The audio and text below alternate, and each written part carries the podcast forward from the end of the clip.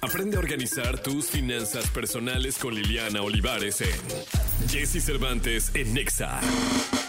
9 de la mañana con 14 minutos. Liliana, ¿cómo estás? Bien, ¿y tú, Jessy? Bien, contento de, de saludarte con un tema que me resulta espectacular. Ya sé, se va a poner bueno. Se va a poner muy bueno. Aparte cambia mucho este tipo de información. Oye, y aparte la noticia que me diste es así como difícil de creer, como decían en la tele. Ya sé. Y es que fíjate que el 2023 hicimos una encuesta. Esto es lo que tratamos de hacer cada tres años. Ok. Entonces, este año, 2023, encuestamos. La vez pasada eran solo mil millennials. Ujú. Este año logramos... ¿El año pasado? El año pasado encuestar a más de 6.500. Ok. Entonces, es una un- muy buena muestra. Claro, un universo importante. Y la idea era ver y entender en dónde fregados están gastando su dinero, la percepción también que tienen de hábitos o qué creencias, en qué gastan, lo que sea. Entonces, tenemos insights interesantes. A ver, venga. El primero, fíjate que es la primera vez que hay más solteros que emparejados.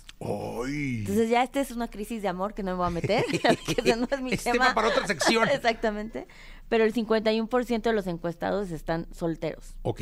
¿ok? La mala noticia, y aquí viene lo triste, es que de la otra mitad, que está bastante parejo, eh, que están juntados o casados. Sí, ¿no? sí, sí, sí.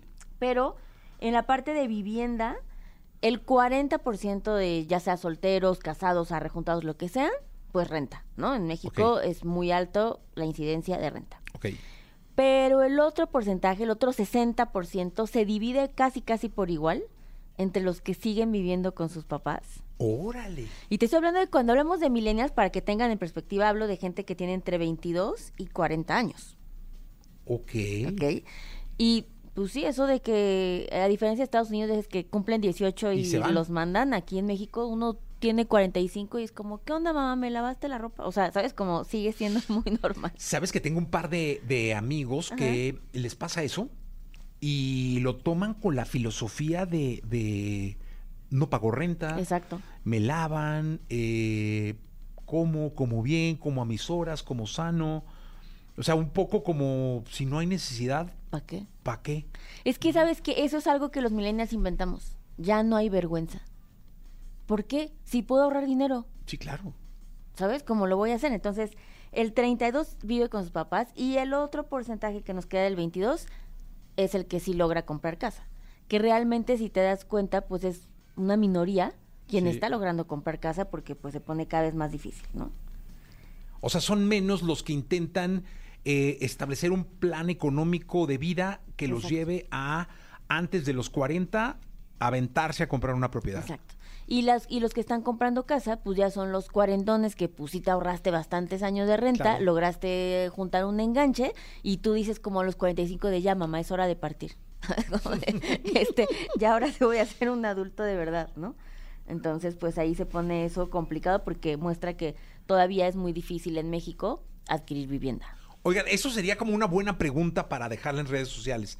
¿Cómo ven el que alguien de 30 para arriba, de 35 para arriba, viva con sus papás? ¿No? Yo, la verdad, yo como papá, no lo veo mal. Yo como papá. Porque prefiero que ahorren y a los 40 compren algo, Ujú. que espero que lo hagan, ¿no? Exacto. Este, y que tengan su propio coche, su autonomía para ir de vacaciones, para pagar un seguro de gastos médicos, eh, a que, bueno, luego hay unos bolsones que nada, va. Sí, no. O sea, y ese es, el, pr- ese es nada más el punto. No vamos a juzgar a nadie porque quién somos nosotros. Claro. Pero siempre y cuando, pues sí estés sacando el beneficio de hacer eso. De hecho, como dato financiero, en Adulting a nuestros clientes, cuando viven con sus papás, les decimos, ah, ok, ¿te acuerdas que la vez pasada les había dicho, para ahorrar el mínimo es el 30%? Claro. Si tú vives con tus papás o alguien te está dando tu vivienda, tendrías que ahorrar el 40% Órale. la regla y cambia, porque entonces tiene que haber un beneficio de que sí estés construyendo. Y ojo, ahorrar el 40% no quiere decir que nunca te vas a gastar ese dinero, no. Quiere decir que vas a tener más dinero para tener tu enganche antes, vas a poder viajar, o sea, nada más quiero que siempre tengan eso siempre en Esa mente, parte ¿no? clara. Exacto.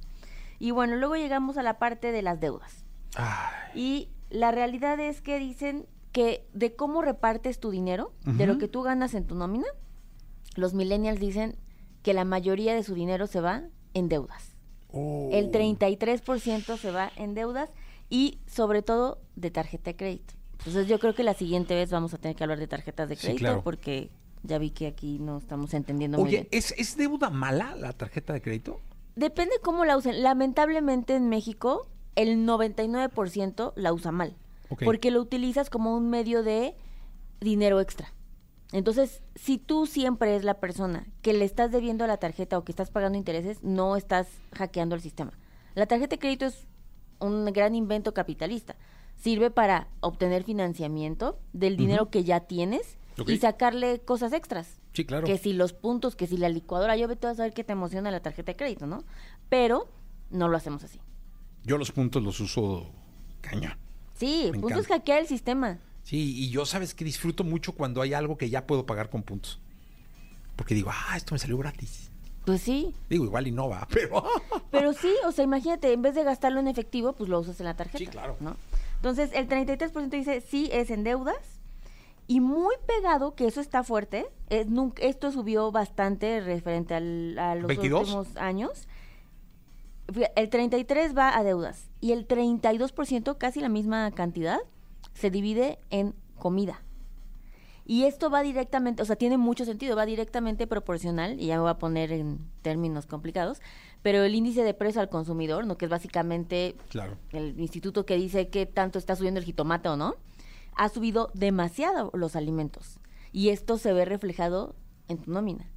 Tal vez tú eres el güey que no hace el súper, porque te lo hacen a Sí, ti, claro. en tu casa.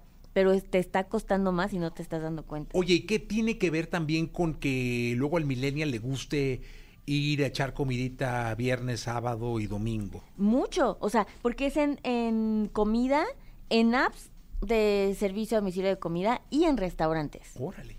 Y esto es muy caro. Comer en México ya está siendo igual de caro que si tú te vas a un destino que antes nosotros pensábamos de comer en Europa, comer en Estados Unidos y pensás que era carísimo. Te sale exactamente igual comer aquí, al menos, al, bueno, obviamente mucho más en Ciudad de México, ¿no? Pero tengo un- al menos una buena noticia, para que no todo sea negativo.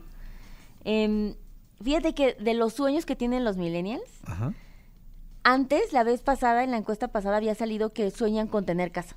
Ok, en No quiere decir que la 2022. tengan, 2022. No quiere decir que la logren, pero lo Lo sueñan. sueñan. sí, Que es bueno soñar eso. Exacto. Y este 2023 los millennials dijeron, ya ni siquiera soñamos con eso. Ya mira, no lo vamos a tener, ¿para qué? Nos ponemos al fracaso. Ahora sueñan, el 34% dijo que sueña con viajar. Ok. Calidad de vida. Calidad de vida, ya dijeron como, mira, ¿para qué? Entonces la primera, es el primer año que le gana viajar versus a tener casa. Ok. Y bueno, por último, la buena noticia es que el 72% de los millennials sí ahorra dinero. Eso es muy bueno.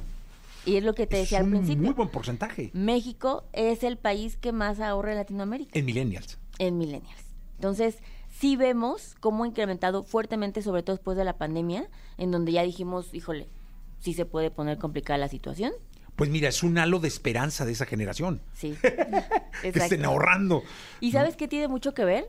Yo también siento y lo veo en los clientes en Adulting que nuestros papás nos tuvieron a nosotros. Y, nos, y muchos de nosotros, 6 de cada 10 millennials, le da dinero a sus papás. Yo soy yo mantengo a mi mamá, por ejemplo. ¿no? Ujú.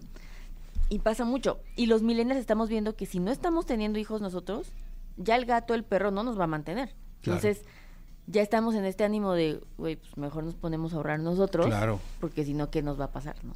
Claro, que bueno, en este caso, eh, no, no sé si venga el porcentaje de millennials que ayudan a la mamá. 6 de cada 10 millennials. En Ah, esta ok, no fue ok. una encuesta, pero nosotros en Adulting, de todos los clientes, la encuesta sigue en 6 de cada 10 millennials. Está muy bien. O sea, es más del 50%. Es más del 50%. Sí, porque Pero eso yo- que... sí, no, porque imagínate, quiere decir que, nuestros, que el 60% de nuestros papás no supo ahorrar para el retiro. Dependen de nosotros, Sí, también. porque no hay pues- educación financiera. En los baby boomers, Ujú, ujú. pues eh, eh, eh, de esa pata cojeaban. Exacto. Fíjate, también eh, se hace multigeneracional la encuesta. Se hereda. También hereda. la falta de educación financiera se hereda. Oye, cuéntanos, ¿cómo, con, con- con qué reflexión eh, terminamos, Liliana? Me gusta mucho la idea de que estamos siendo más conscientes del ahorro. Ujú. es mi labor, o sea, como que siento que en adulting nos, nos preocupamos en motivarlos a ahorrar. Ok. El siguiente pasito es cómo los llevo a invertir Ah, esa está buena. para que trabajemos menos, que es lo que queremos. Entonces, me gusta eso. Me importa también, y esto es parte de justo la razón por la cual tengo aquí, estoy contigo en este espacio, de la gente le interesa cada vez más preocuparse por su dinero y por sus finanzas, y eso abre la conversación y están más abiertos a aprender y por lo tanto enseñarles a generaciones que vienen abajo. Sí, claro. Si alguien aquí que está escuchando dice, el dinero no es para mí, que flojera, mira, Dios proveerá, no sucede así. O sea, si tienes alguna meta, algún sueño, tienes que ponerle atención a tus finanzas. Sí, totalmente de acuerdo. Liliana, gracias.